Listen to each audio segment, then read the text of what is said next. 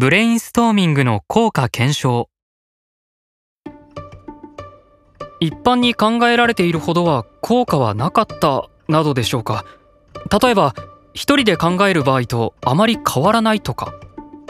実は実験の結果グループでブレインストーミングをした場合よりも一人で考えた場合の方が1.8倍から2倍程度も多くのアイデアを創出できるということが判明しました。一人で考えた方が倍近くアイデアが出るのですか？みんなで考えた方がいいアイデアが出ると思っていました。もちろんそういう時もあるでしょう。ですが D.W. テイラーらの実験で生み出されたアイデアの質を評価したところ一人で考えた方が統計的に優位な水準で優れたアイデアが創出されることが指摘されています。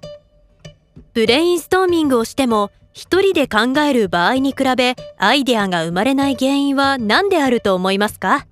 調べよう。ブレインストーミングで良いアイデアが生まれない原因を身近な例をもとに探してみよう。